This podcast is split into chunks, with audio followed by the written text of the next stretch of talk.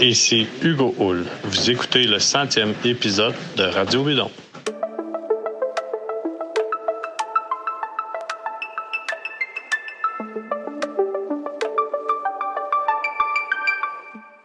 Bonjour, ici David Desjardins. Vous écoutez Radio Bidon. Radio Bidon est présenté par HLC, un des plus importants distributeurs nord-américains de pièces et accessoires de vélo basés à Lévis.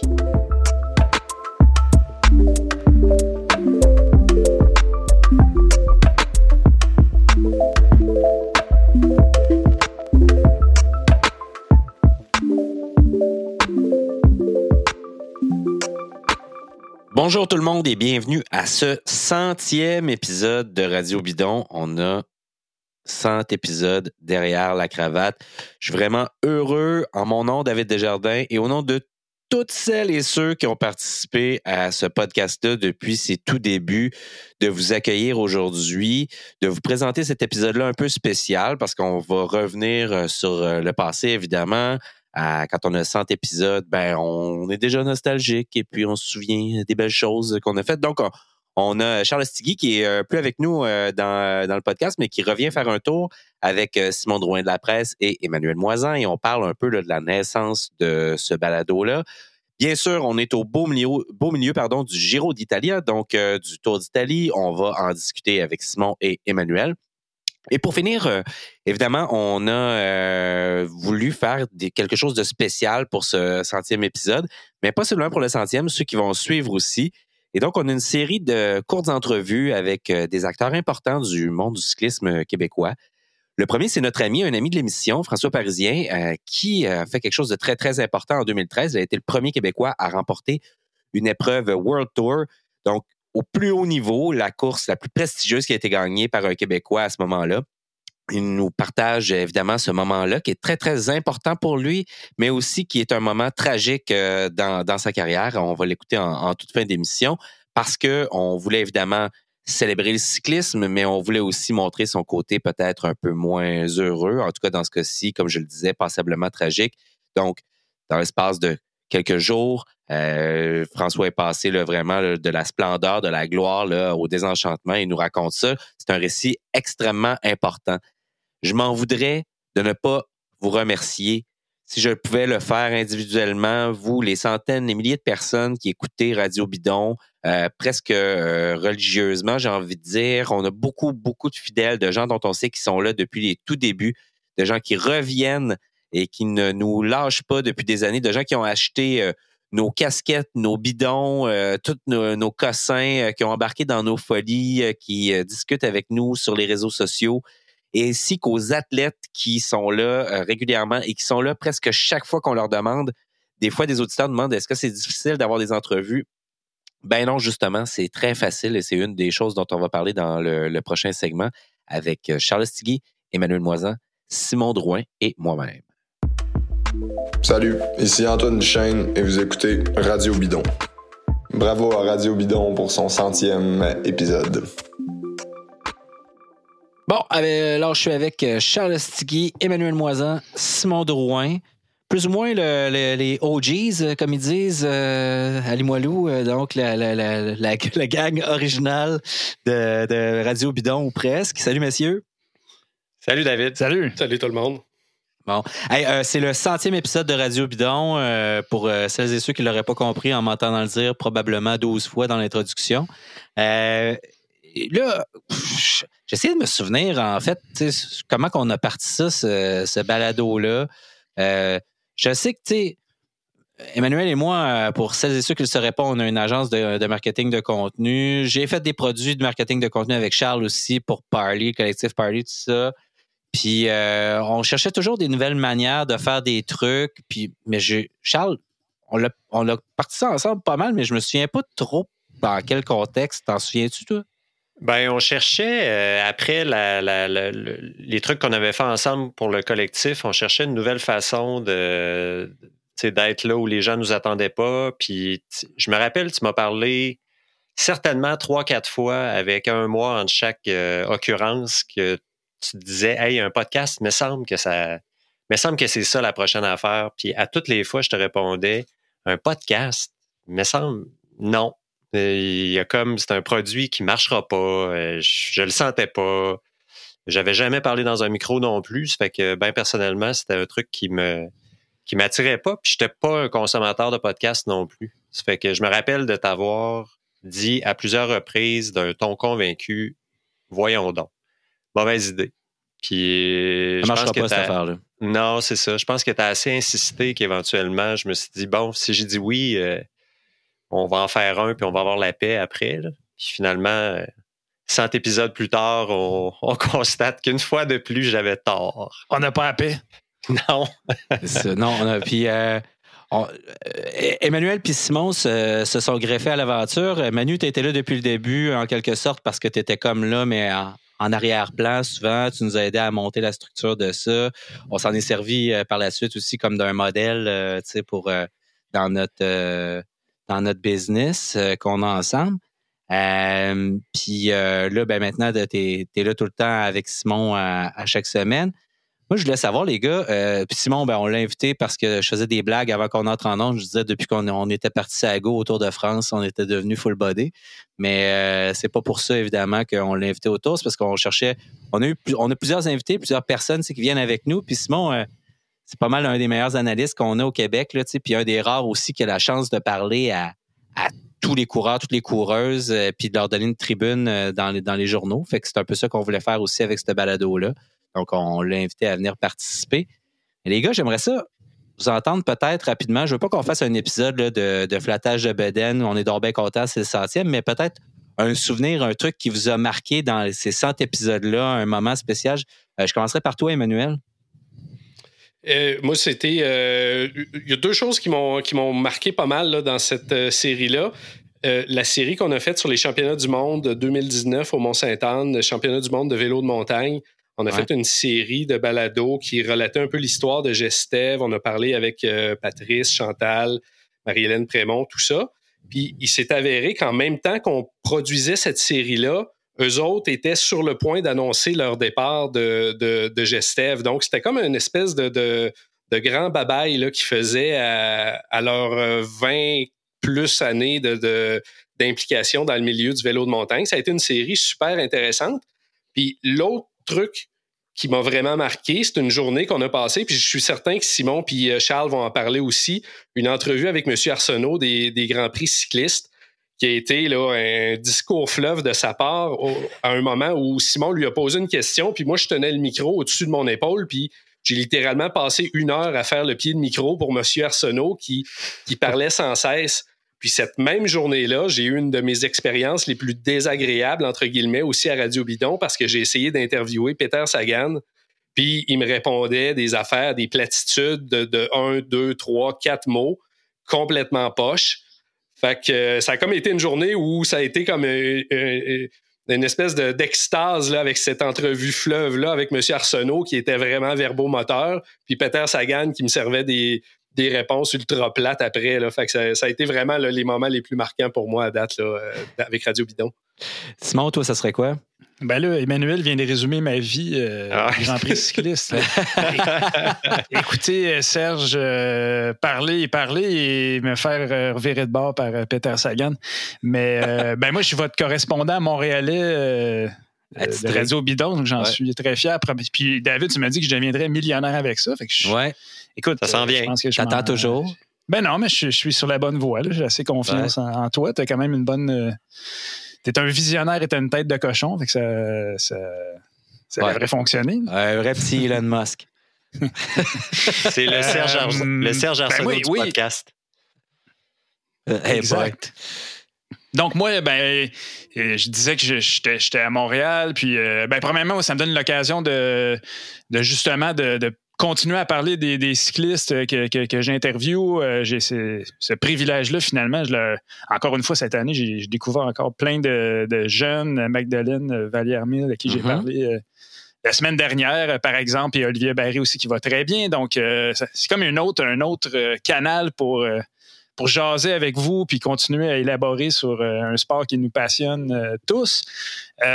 puis les, les, souvenirs dont, qui, qui, en fait, quand je pensais à ça, tu m'as posé la question plus tôt la semaine dernière, David. Je, pensais surtout au moment où on s'est rencontrés en personne. Donc, il y a eu cette fois-là dont Emmanuel parlait. Là, on était, je pense, au Delta. Puis Serge Arsenault est comme arrivé vraiment à un moment où on, parlait de lui, puis ça m'a comme fait rire. On l'a interpellé en direct. On en a fait une aussi au Château Frontenac avec, euh, je pense, Daniel Benson de Cycling News. Euh, puis on en a fait une chez toi, David, avec. Euh, Robichon, je pense que c'est ça ton chat. Avec Bobichon, avec Melvin Bobichon. Avec Melvin Bobichon. Melvin Bobichon. ouais. Fait que ça a été des, ça a été pour moi des moments euh, vraiment agréables parce qu'on était, on, est, on était ensemble puis on a pu, euh, on a pu euh, partager puis avoir du fun. puis aussi les moments où j'ai tout simplement été un auditeur parce que je sais pas, j'allais, moi j'ai quand même un, amateur de podcast depuis, depuis assez longtemps puis j'allais me promener, j'allais, j'allais même courir Charles qui, qui est un amateur de la course à pied. puis il y a eu des entrevues avec Gord Fraser, Sven Toft, qui, qui était vraiment pendant le tour de Boss. Exact, c'est ça. C'est comme des occasions de dire venez vous asseoir, les gars. On, sentait qu'on était là avec vous, euh, puis voir euh, ces, personnages-là venir s'exprimer au micro euh, avec, avec du temps, finalement, qui est le, luxe suprême pour un podcast. Donc voilà, c'est ça qui, qui Vas-y, David. L'épisode dont vous parlez avec Serge Arsenault, c'est drôle parce que moi, j'étais pas là. Ben non. Moi, j'étais en voyage en France. Puis j'étais en voyage en France, puis je l'ai écouté dans mon char de location en arrivant dans le Languedoc, une super journée. Euh, j'étais allé reconduire euh, mon ami Jérôme à l'aéroport. Je m'en allais prendre possession de la maison où ma blonde venait me rejoindre après. Puis je vous écoutais. Puis là, j'entends mon Simon qui appelle euh, Monsieur Arsenault. Monsieur Arsenault, il est justement là, là par hasard. Là, il arrive, tu sais, tu, le, tu le puis là, il s'en vient, puis là, ça part. J'étais seul dans mon char, puis je vous écoutais, puis je disais Bâtard, pardon. Qu'est-ce qu'ils ont fait? non, ils sont en train de faire le meilleur épisode sans moi. Est-ce que c'est est, -ce c'est toi qui animais? Euh, c'est moi qui animais. C'est euh, Charles qui animait. Je, me souviens que Charles était nerveux ce jour-là parce que ouais, ouais. c'était sa première expérience à l'animation.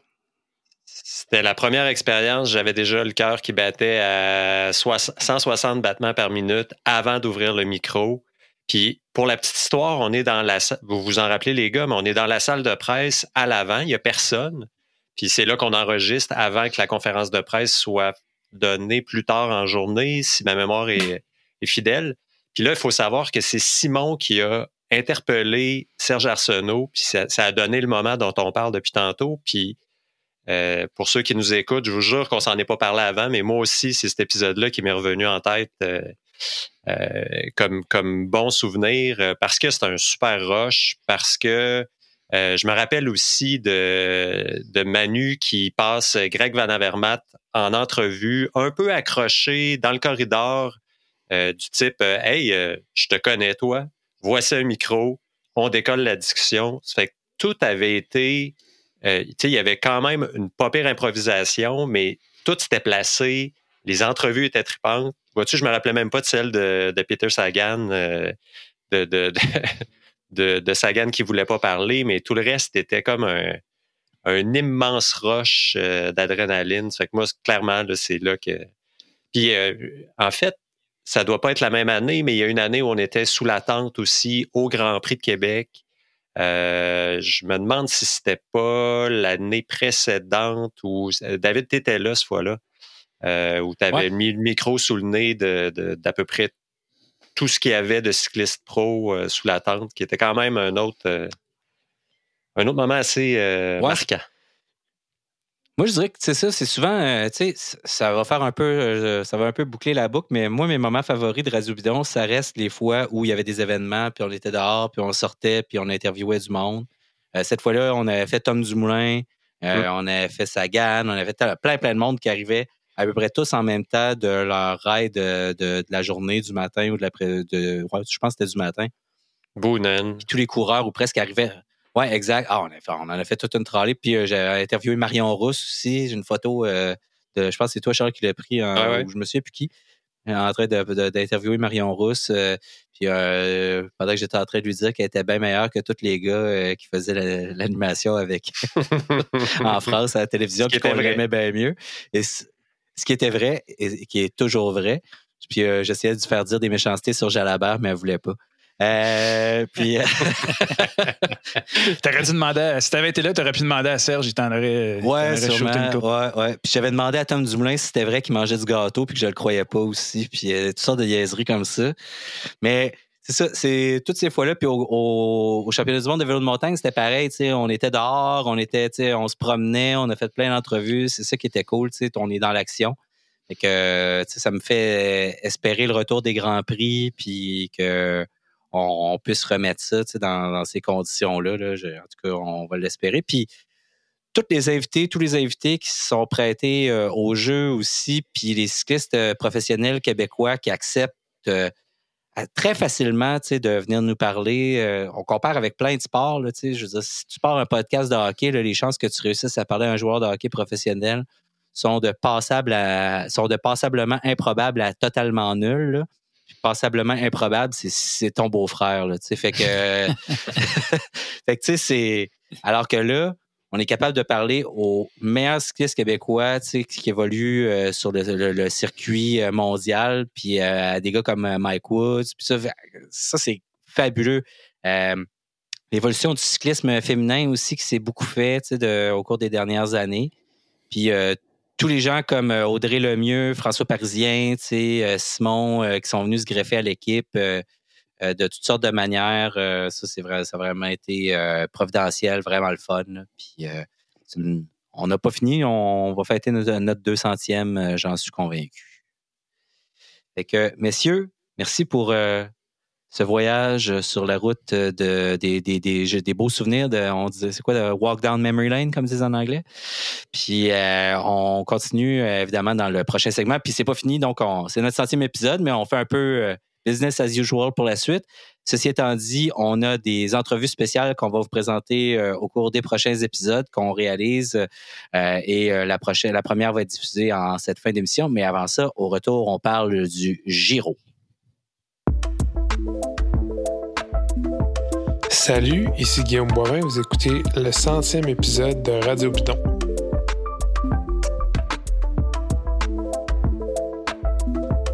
Salut, mon nom c'est Gabriel Pilote-Fortin, je suis cycliste professionnel pour l'équipe Cofidis et vous écoutez le centième épisode de Radio Bidon. Donc, euh, félicitations à Radio Bidon et bonne écoute!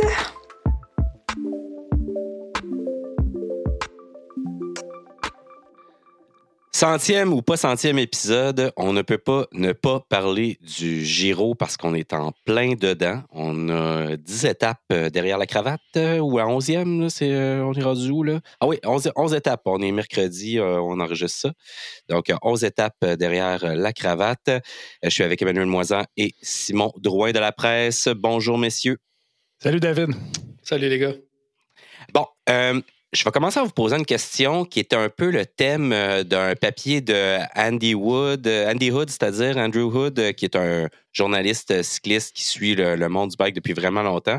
Puis je vais vous poser la question un peu, c'est le thème de son papier. Est-ce que le Giro est plate?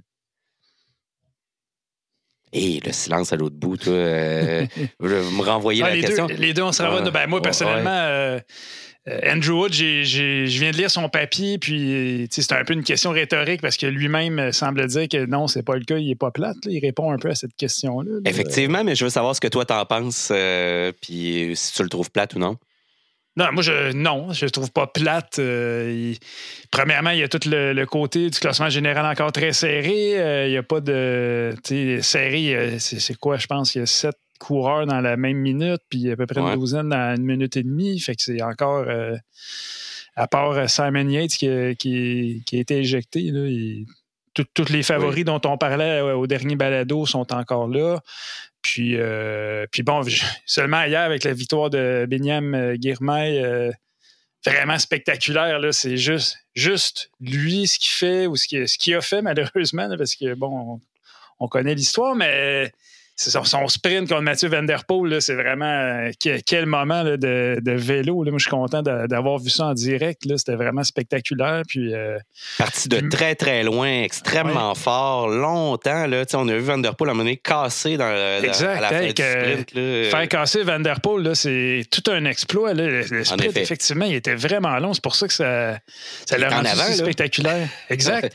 en avant, puis l'autre qui, qui le remontait tranquillement, puis qu'à un moment donné, il, ah, il, il, abandonne, puis il lève son chapeau en même temps. c'est vraiment. Euh, je trouvais ça très, très beau à voir comme, euh, comme sprint, puis comme moment, moment de sport. Là. Bon, euh, Benyam Guermain, on en a déjà parlé, c'est le premier Africain noir qui, gagne une étape dans un grand tour. Il avait gagné ouais. le Gain Game au printemps pour pour rappel. Voilà. Donc, euh, non, non c'est pas plat, Giro. Et, l'événement dont tu parles, ben, c'est que euh, lors de, la célébration de la victoire sur le podium, il s'est envoyé un bouchon de Prosecco dans, l'œil pour celles et ceux qui n'auraient pas suivi ça.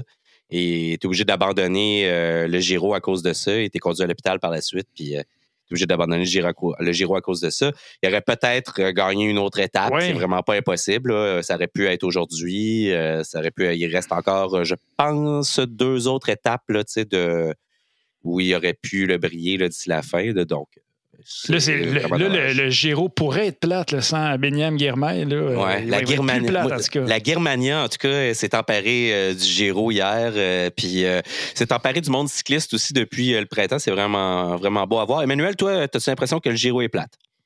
J'ai pas l'impression que le Giro est plate. Euh, c'est peut-être pas le, le, Giro le plus flamboyant qu'on a, a vu euh, de, tout temps, mais euh, je pense qu'on a eu plusieurs bons moments dans le Giro, ceux dont vous avez parlé. On a des, des, des, prétendants ou supposés prétendants qui ont, qui ont connu des défaillances. On pense à, à Tom Dumoulin.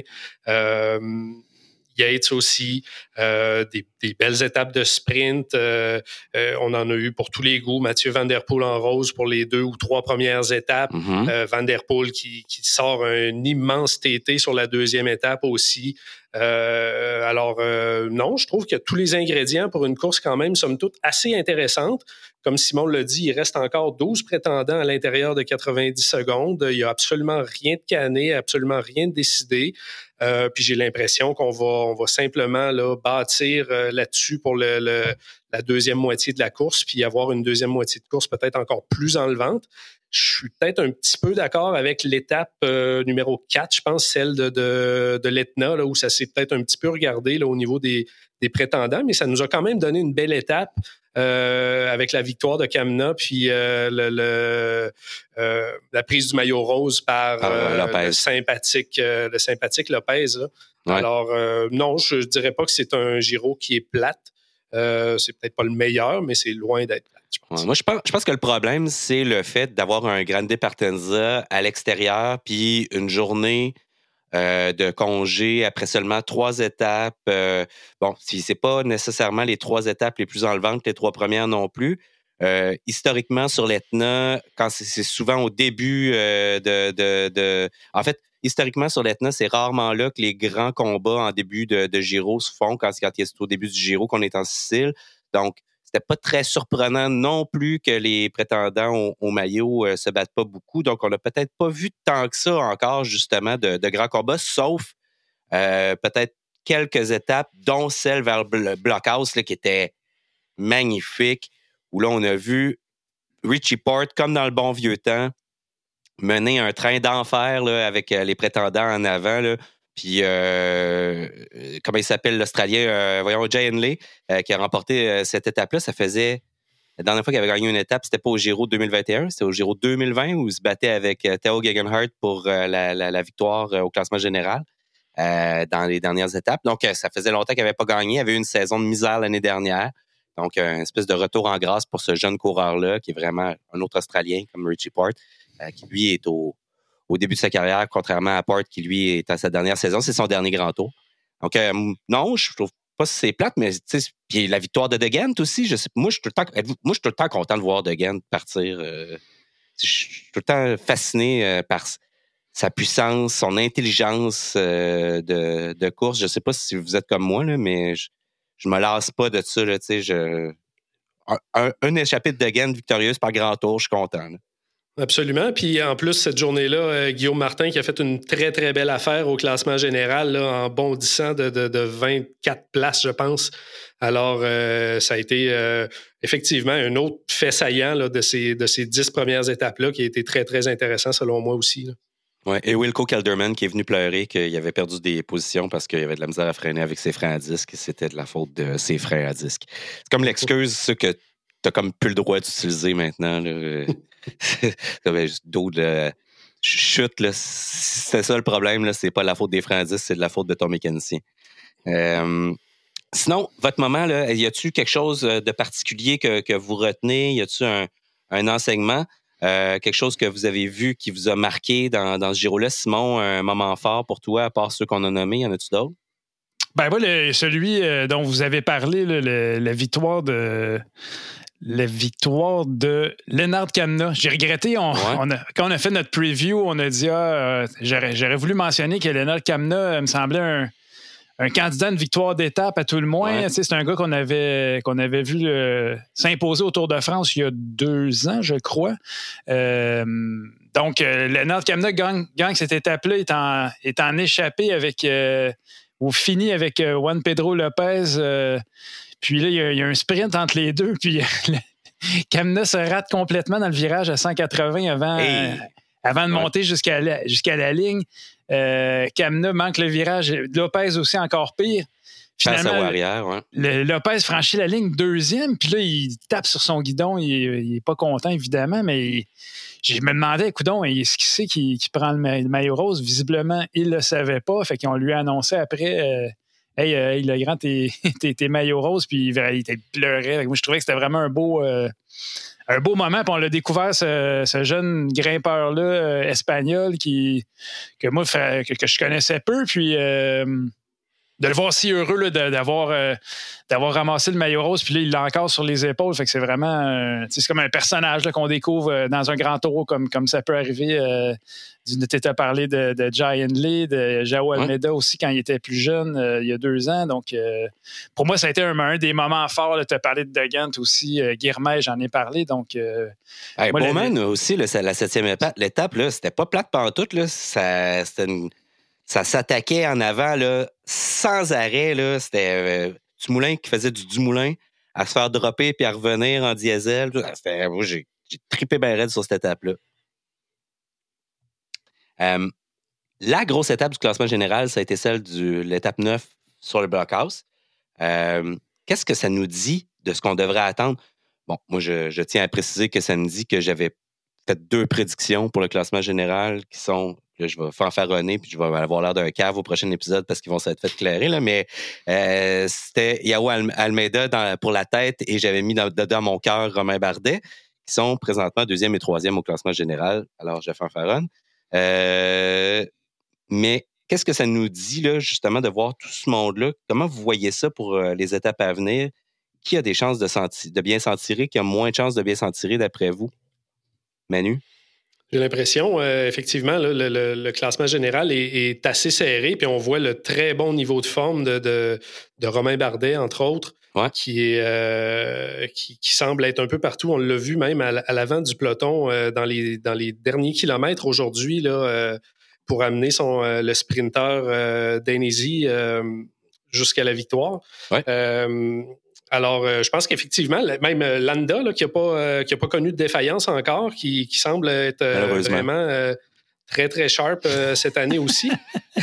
hey, les gars, wow, il, a, chuté quand même dans cette étape-là. C'est vrai. Le, il, s'en est remis. Il est encore. En tout cas, moi, je suis content de, mon, de ma prédiction osée. Je, te, je, te, je te prédis que après-demain, il va dire que ça marche pas parce que là, il, il se remet pas de sa chute euh, à l'étape euh, du non, Non, non, non, non.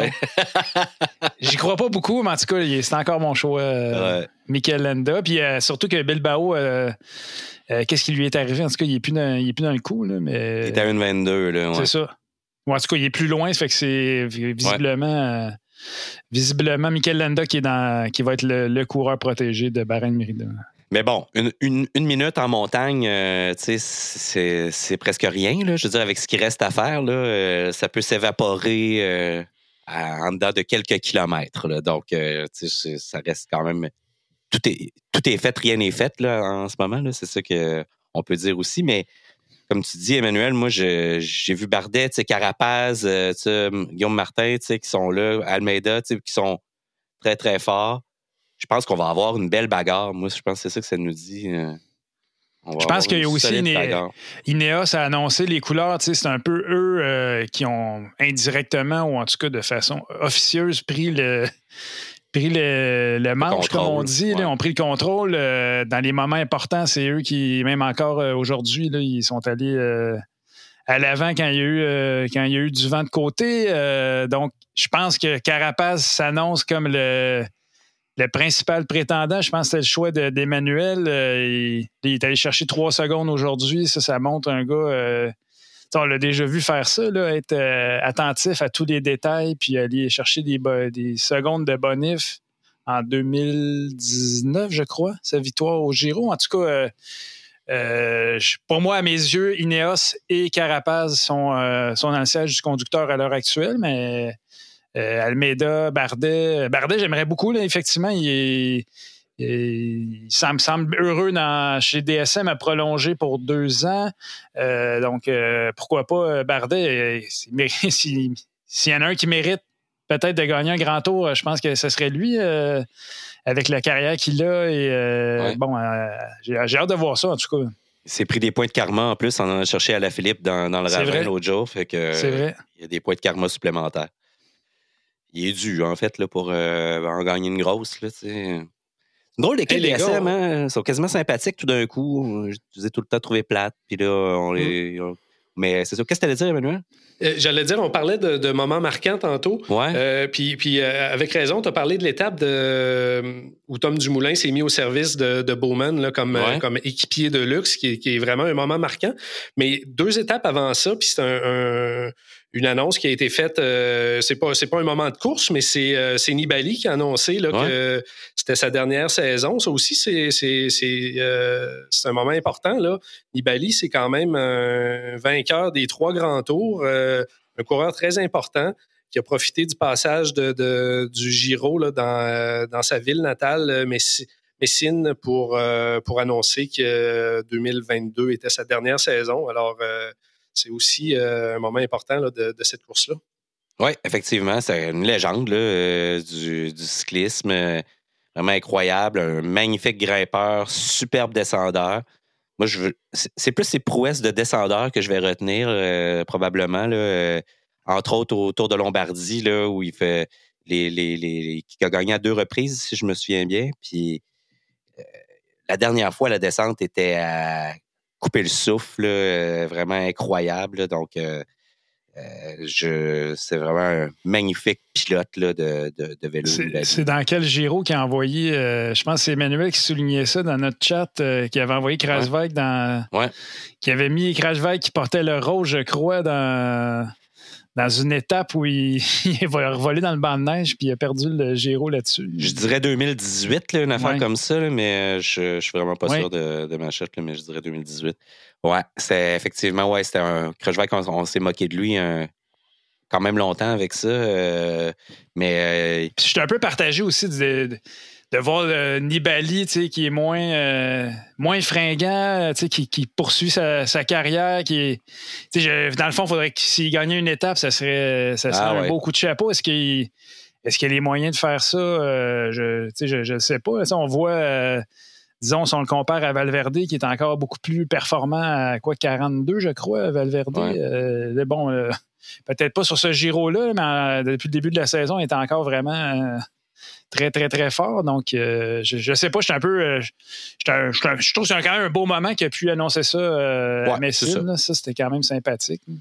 C'est ça. Puis je pense que vu que c'était le temps que, ça finisse aussi, il a probablement plus la, pointe que ça prend là, pour être capable d'avoir des performances intéressantes. Puis d'avoir le rôle qu'il veut avoir au sein d'une équipe. Là, et sûrement très bien gagner sa vie en faisant ça. C'est un bon moment pour tirer sa révérence, effectivement. Puis c'est comme un, un bon giro de transition aussi. on a justement les jeunes, euh, les Guirmé, euh, puis les Vanderpool. Puis d'un côté, tu as, ces vieux-là qui tirent leur, leur révérence, euh, pour lesquels c'est soit le dernier grand tour, la dernière saison, etc.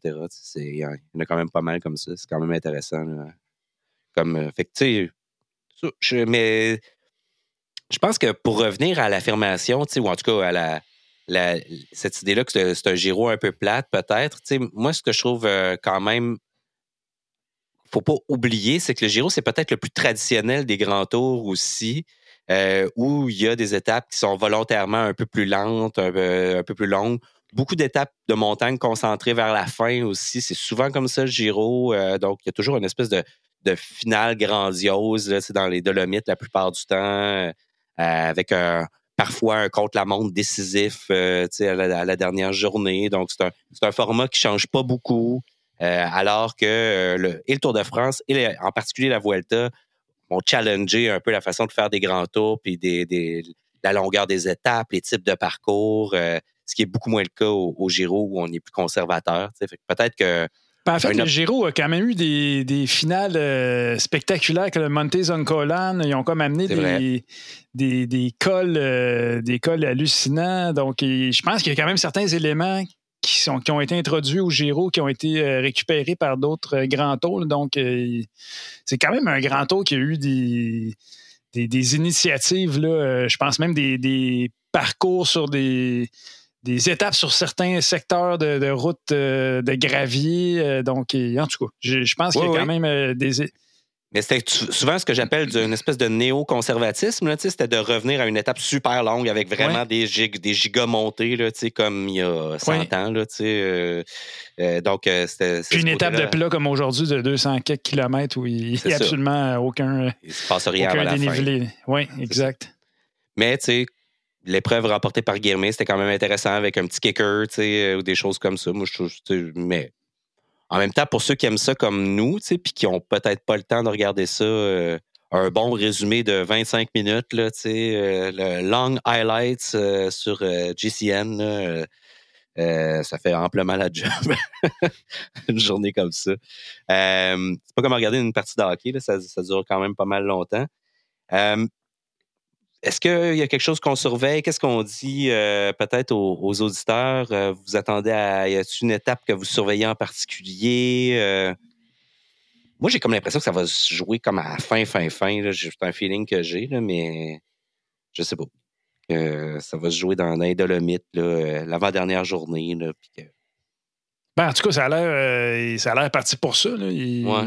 Est-ce que c'est un chrono, euh, rappelle-moi, euh, notre maître journée. du parcours, je crois que oui, là, c'est encore un chrono à Milan. qui- si ma mémoire est bonne, oui, c'est encore un chrono. Donc, ça pourrait, ça- il pourrait avoir un scénario semblable à Echiedal qui gagne en 2012, euh, qui Ça prend pourrait. le, rose sur le chrono. donc, peut-être peut-être qu'on aura droit à ça. Vas-y, Emmanuel, tu allais dire quelque chose? Ben non, j'allais dire, c'est ça, la dernière étape, c'est euh, c'est un contre-la-montre, euh, effectivement. là. On va souhaiter à Romain Bardet de ne pas être à quelques secondes Non. de la, la victoire euh, lors de ce chrono-là. C'est vraiment pas une épreuve qui lui sied très bien. Je sais pas si vous vous souvenez, là, je pense que c'était à Marseille là, qui avait fait un Oui. chrono désastreux. Là, oui, ça se finissait dans le stade. euh, ouais, dans le stade de foot, je pense. là, Oui. euh, ouais, j'oublie le nom, qui a un nom particulier, là, mais. ouais, où joue, euh, où joue l'OM. là? L'OM, allez, l'OM. Ouais, allez l'OM. ben ouais, puis il avait fait un contre-la-montre désastreux en fin de tour. Il avait eu un, il avait eu un assez bon tour. Là, Je- je- ah, là, ma mémoire me joue des tours, là, mais il me semble qu'il était comme en deuxième position ou quelque chose du genre. Puis Je pense qu'il jouait le podium. euh, il l'avait il sauvé avait- par une seconde, je pense. ah, c'était vraiment là, incroyablement. Il était vraiment pas bon. Mais c'est ça. Pour avoir- moi, j'attends vraiment la- les derniers jours. Là, tu sais, c'est là que, que ça va vraiment se jouer. Là, mais c'est ça. Toi, le, Emmanuel, stade, le- le stade Vélodrome, c'est ça, ça s'appelle comme Ah, ça. le Stade Vélodrome. Ah, il reste euh, quoi? Trois, euh, trois arrivées là, au sommet, je pense. Euh, on- L'étape 11 est, est réglée. La 12, euh, ça grimpe pas mal. Euh, oui, effectivement. Trois arrivées au sommet là, euh, encore, dont l'étape 15 à Cogne là, qui, euh, Ouais. Qui risque d'être euh, assez déterminante. Puis après ça, euh, ça continue de grimper aussi les jours suivants. Fait qu'effectivement, euh, ça ça va pas va pas se calmer là, pour la, lutte au classement général. Au contraire, je pense que ça, ça va ça va ça va devenir de plus en plus intéressant à mesure qu'on avance dans le Giro. Puis cette liste de 12 coureurs là, qui tiennent en dedans de 90 secondes va s'écrémer de jour en jour. Puis c'est là qu'on va voir si nos, nos prédictions sont avérées pas. euh. On verra dans deux semaines si je peux encore euh, fanfaronner ou, euh, Aussi, euh, Michael Landa a gagné. euh, attends, si Michael. Landa gagne, là, je vais faire faronner pendant un, un balado complet, les gars. là. Ouais, ça se pourrait que tu m'écartes avec ça pendant à peu près deux ans de temps, là, mais, euh, mais je pense pas. Je te le dis, il va abandonner, il va avoir mal quelque part. là. Ça va comme à chaque fois. Euh, messieurs, avez-vous quelque chose à rajouter avant qu'on on est au dernier segment de, de, de ce balado? Moi, Ben, j'ajouterais que peut-être qu'il va. Vas-y, Emmanuel. Non, moi, j'ajouterais que euh, les- c'est- c'est une blague. Ben, moi aussi, c'est une blague, mais hier, je marchais, puis euh, avec mon, mon fils de 4 ans et demi, qui s'appelle Fabio d'ailleurs, in- Inspiration Giro. euh, les lilas, j'expliquais, les lilas sont sortis enfin à Montréal, donc je ne pense pas que ce soit le cas à Québec, mais pour moi, le Giro, c'est associé à l'odeur du lilas, fait que je voulais juste le dire, puis je suis bien content que le- les lilas soient sortis. Ouais, on peut rouler un peu, des fois. Ils vendent pas mal, mais euh, quand même, là, on a eu notre première, on a eu notre canicule du mois de mai des saisons foquées euh, de notre époque bizarre. Euh, puis là, ben, on, embarque sur le printemps. Donc, euh, messieurs, merci beaucoup encore une fois. Puis merci de regarder ça avec nous. Et pour les auditeurs, auditrices de, de Radio Bidon, on a une centaine d'épisodes derrière la, cravate, comme je le disais, comme on le répète depuis le, début. Vous avez pu entendre euh, tout au long de, de l'épisode aussi euh, des coureurs, coureuses professionnels qui nous ont euh, félicités pour ce centième épisode-là. Donc, qui viennent, qui jouent le jeu. On aime beaucoup ça. Et puis, on a un- une série d'entrevues qu'on veut faire un peu en l'honneur de ce centième épisode-là. Puis la première est avec un, collaborateur qu'on a à, Radio Bidon, qui est un ancien coureur pro qui s'appelle François Parisien. Quand on, on s'est mis à se demander, Emmanuel et moi, bon, qu'est-ce qu'on pourrait faire, tout ça, puis on a émis plusieurs euh, hypothèses, des idées, puis on s'est mis à penser à des, coureurs québécois qui avaient fait des choses euh, quand même extraordinaires. Il y en a de plus en plus, mais euh, le premier à avoir gagné une étape World Tour, c'est François Parisien. Puis ben, c'est un gars qui collabore à l'émission. Fait qu'on s'est dit, tiens, on, va demander à François de, nous raconter cette, victoire-là. Quelques mois plus tard, il y en a un deuxième qui a gagné une étape euh, du Dauphiné libéré qui s'appelle David Veilleux, mais c'est François qui a gagné, donc, euh, lors du Tour de, Catalogne, euh, une étape de, World Tour. Et en fait, vous l'écouterez, messieurs, avec moi. On va partir ça dans quelques instants, mais je, savais que par la suite, François avait mis un terme à sa carrière, que ça avait comme été là, le, le point d'orgue de, sa carrière cycliste. Je ne savais pas à quel point il avait été blessé par ce qui s'était passé par la suite et euh, à quel point cette victoire-là allait euh, réveiller chez lui des, sentiments importants, mais aussi comment euh, ce qu'il y a à dire sur ce sport-là que nous, on aime, qu'on trouve extraordinaire, mais qui, dans les coulisses, est souvent pas très propre, même a déjà été extrêmement mal propre, et peut-être encore, et on le sait pas. Donc, il y a beaucoup de choses qui se passent là-dedans. C'est un sport un peu encore désorganisé. On le voit sur le plan des commanditaires. On le voit sur le plan de la réglementation avec l'UCI, euh, avec euh, la façon dont la structure du sport est faite. Euh, François avait des choses quand même euh, extrêmement importantes à raconter et euh, on a voulu les partager avec vous. Et moins, même si c'est moins joyeux, même si on n'est pas dans la célébration comme on, on l'est dans le reste de, de cet épisode-ci, je pense que c'est vraiment important de raconter aussi ces histoires-là, qui est celle de, de rêves brisés, euh, et pas par la faute des athlètes, mais par la faute de gens qui entourent justement ces athlètes-là. Donc, on écoute ça ensemble. Merci, messieurs, euh, d'avoir été là euh, pour l'épisode. En mars 2013, François Parisien fait ce que aucun Québécois a réussi à faire avant lui, c'est-à-dire remporter une épreuve au plus haut niveau du sport cycliste, c'est-à-dire le niveau World Tour. On est au Tour de Catalogne, donc mars 2013.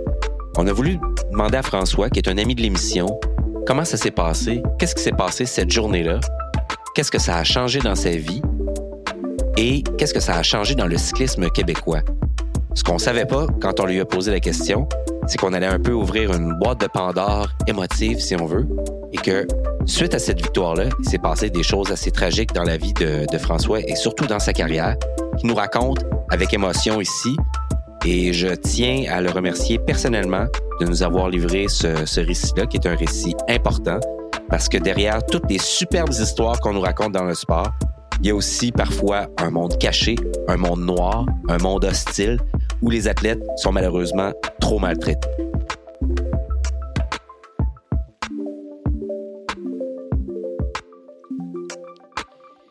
Euh, donc, François, comme euh, je, je vais avec les questions comme je te les avais posées, Euh, où est-ce que tu en étais dans ta carrière à ce moment-là, en 2013?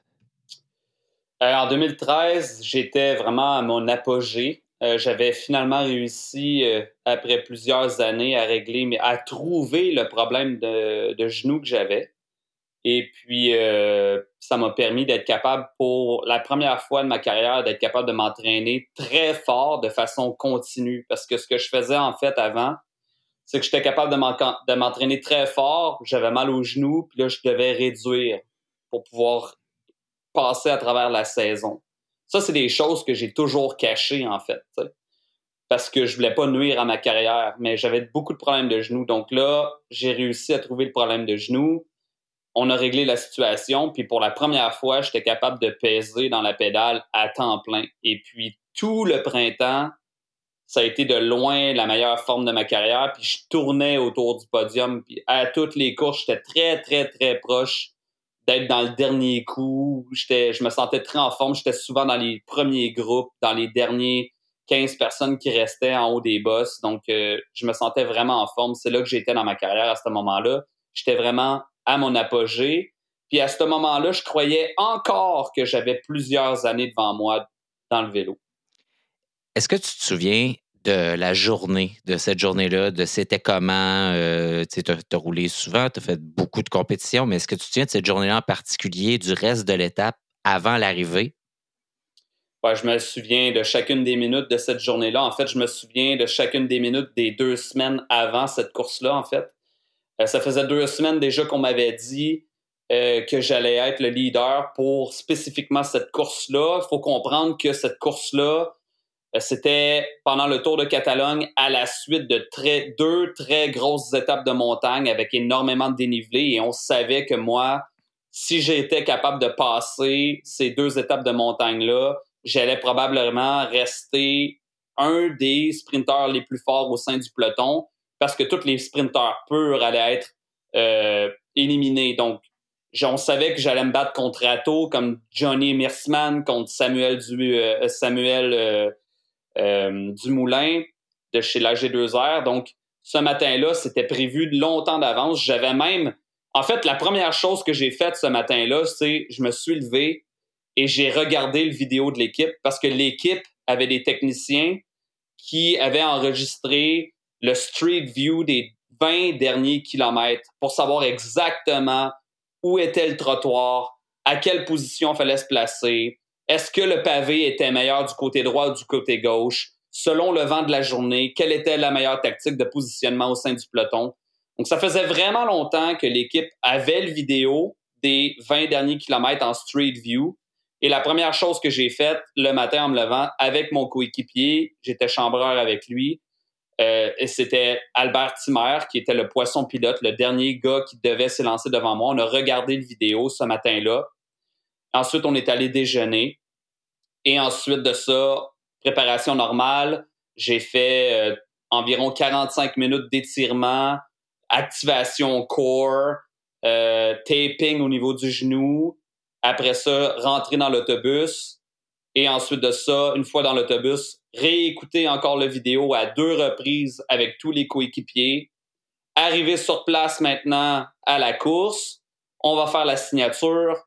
On revient pour le meeting de course avec le directeur sportif au sein de l'autobus. On réécoute une dernière fois sur écran géant les 20 derniers kilomètres de la course. On peaufine selon le vent la tactique et c'est parti. L'étape, comment elle se passe? Euh, l'étape, premièrement, moi, j'avais comme directive, et ça, c'est chose que je faisais jamais en course. Je devais me positionner dans les 10 derniers du peloton faut comprendre que c'était une course 100% plat. On redescendait de la montagne vers la côte, donc majoritairement faux plat descendant, zéro vent, donc on savait qu'il n'y avait pas de bordure. Et donc, on avait dédié deux coureurs avec moi. On était trois à l'arrière du peloton pendant les kilomètres qui ont suivi. Et je devais seulement remonter avec 20 kilomètres à faire. Donc, j'ai passé l'entièreté de l'étape derrière à m'alimenter, j'avais zéro barre dans les poches, un seul bidon sur le vélo. J'étais fidé tout le temps. Mes coéquipiers m'apportaient tout pour avoir le moins de poids possible. Et puis, avec 20 km à faire, j'ai donné un avec mon, à mon coéquipier ma veste. Je me suis dévêtu au maximum et c'était parti. Décris-nous les, les, derniers kilomètres. Comment ça s'est passé? Comment tu te sentais? Alors, pour arriver à Laïda, c'est une énorme rue, euh, grosse autoroute, deux voies de large, méga accotement, encore une fois, pas de vent, mais c'est faux plat descendant jusqu'en temps qu'on arrive à la ville. Donc, on roule allègrement entre 60 et 65 km h C'est une étape qui a été ultra rapide parce qu'on n'avait pas de vent, puis parce qu'on descend de la montagne. On était majoritairement faux plat descendant jusqu'à temps qu'on arrive à la ville. Et il y avait un virage, et c'était ce virage-là qu'il fallait gagner avec environ 3,5, 3 km de l'arrivée. Il y avait un virage à gauche.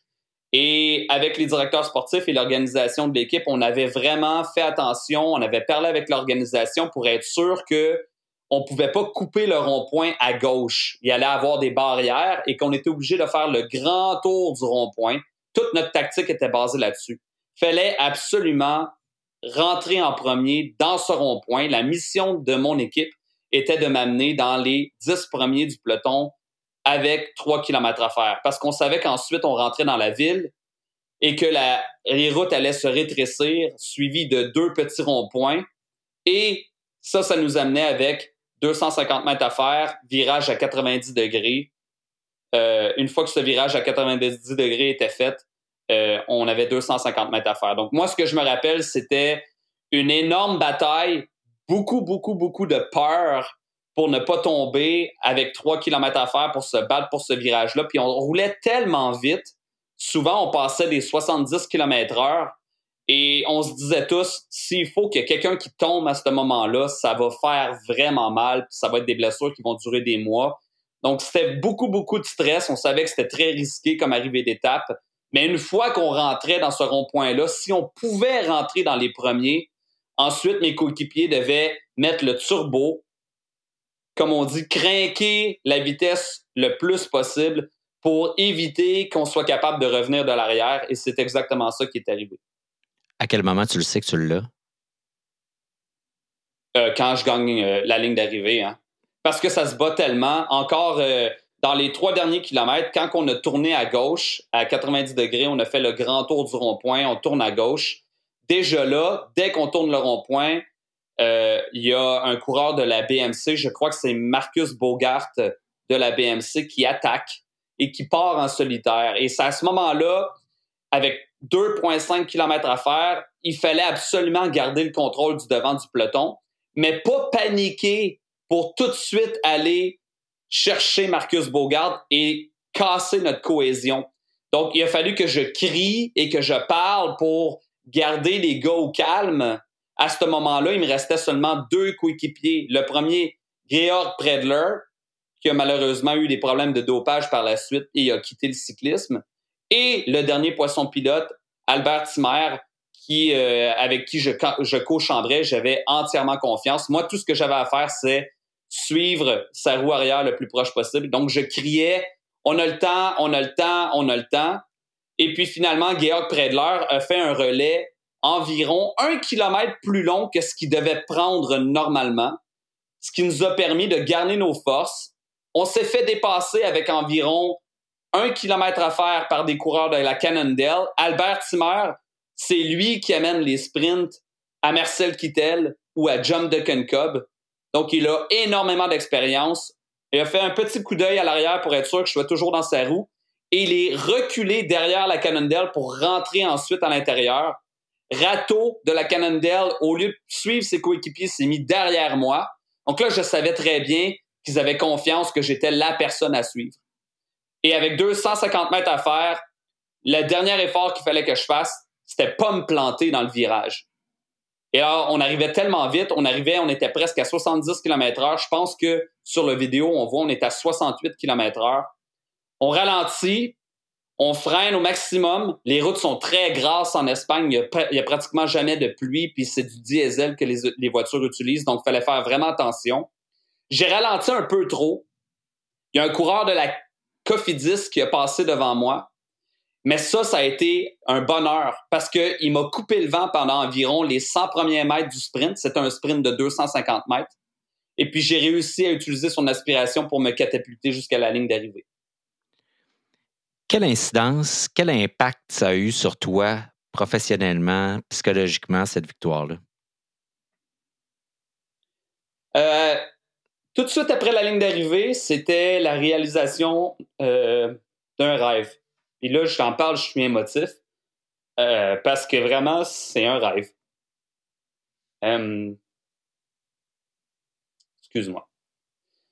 Après ça, une fois que je suis revenu à l'hôtel, j'ai commencé à être célébré. Champagne à la table des euh, coéquipiers.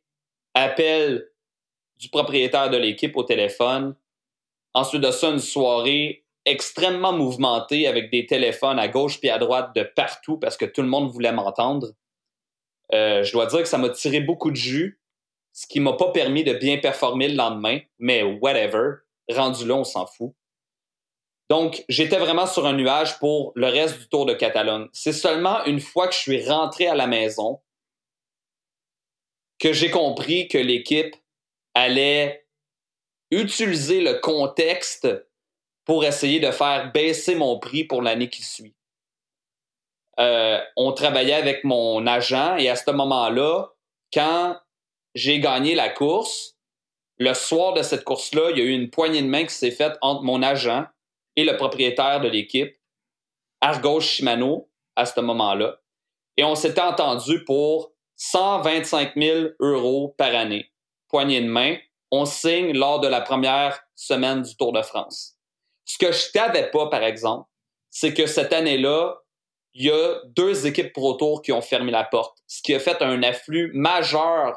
Il y avait trop de coureurs professionnels pour le nombre d'équipes. Et là, l'équipe a utilisé ça pour me faire attendre et pour faire baisser mon prix. Ils voulaient me garder, mais ils voulaient plus me signer à 125 000. Ils voulaient pas respecter l'entente verbale.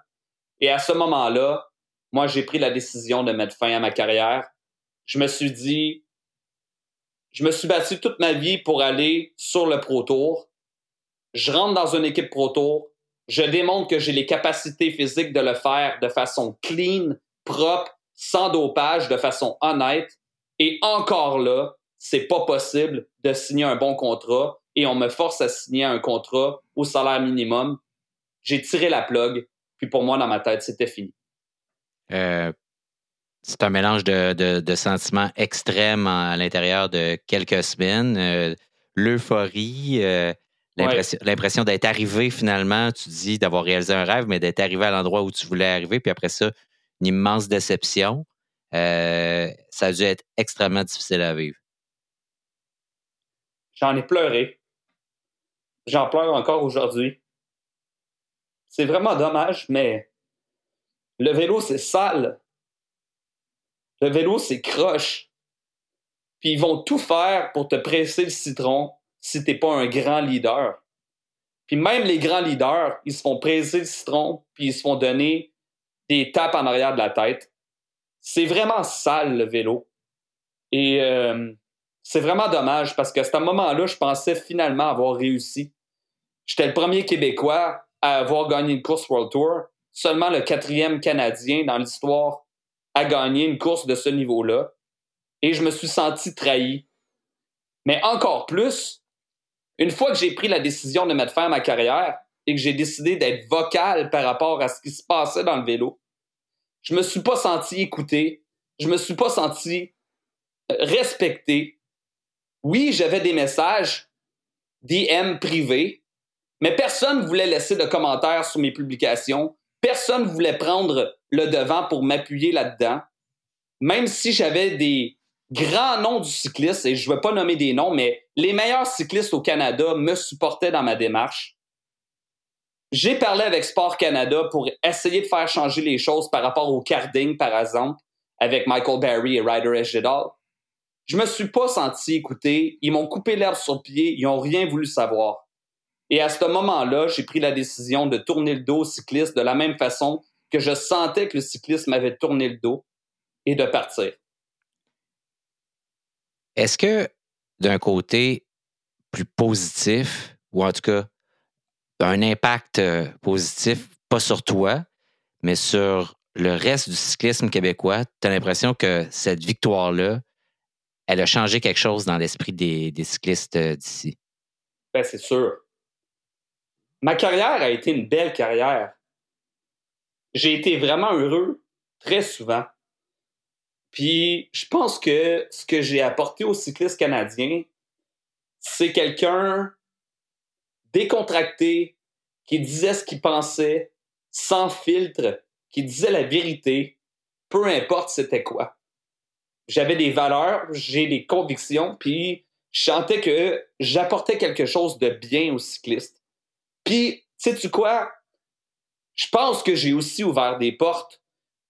Un gars aussi décontracté que moi, les gens me côtoyaient au Québec, je suis bout en train, je suis tout le temps en train de niaiser, ça me fait pas peur d'aller dans des bars, virer des brosses. Tu sais, j'avais comme une espèce de aura au cours de moi qui, qui se prenait pas très au sérieux en réalité. Puis j'ai comme eu l'impression que les gars, ils se sont dit, crime, si un gars comme Frank est capable de faire ça clean, pourquoi pas moi?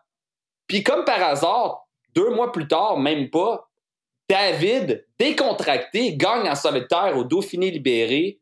La plus belle pour moi, victoire canadienne ever en solitaire sur une étape ultra difficile. Moi, je l'ai abandonné, cette étape-là. J'étais loin derrière dans le groupe Eto. C'est incroyable. Je pense que j'ai apporté une espèce de. Euh, c'est le fait que c'est possible de le faire pour un petit cul québécois, décontracté, clean. Je pense que c'est ça que j'ai apporté. Mais malgré tout ça, je me suis tellement pas senti supporté que ça a été plus fort que moi. J'ai tourné le dos au vélo, puis ça a été la fin de ma vie de cycliste. merci beaucoup, François. Ça m'a fait plaisir. Merci beaucoup, David.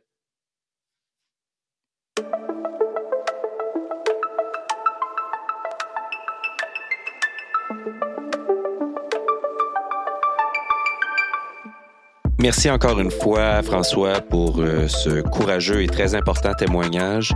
Merci à toutes et tous d'être à l'écoute de Radio Bidon. Encore une fois, je vous l'ai dit au début de l'émission, on fait ça pour nous, pour le plaisir, mais parce que vous êtes à l'écoute, que vous revenez à chaque épisode, qu'on voit vos téléchargements, que vous échangez avec nous sur les réseaux sociaux, que vous partagez euh, votre passion pour le vélo parce que vous en faites, parce que vous le regardez, euh, pour toutes sortes de raisons comme ça et parce que vous aimez nous écouter en parler, euh, dire un peu euh, des fois n'importe quoi, parce que c'est ça aussi parler de sport, c'est parler à travers son chapeau, et c'est aussi une chose qu'on fait en gang pour le plaisir. Donc, merci d'être là. Merci à notre commanditaire euh, de la saison, HLC, important distributeur de pièces au Canada donc et aux États-Unis.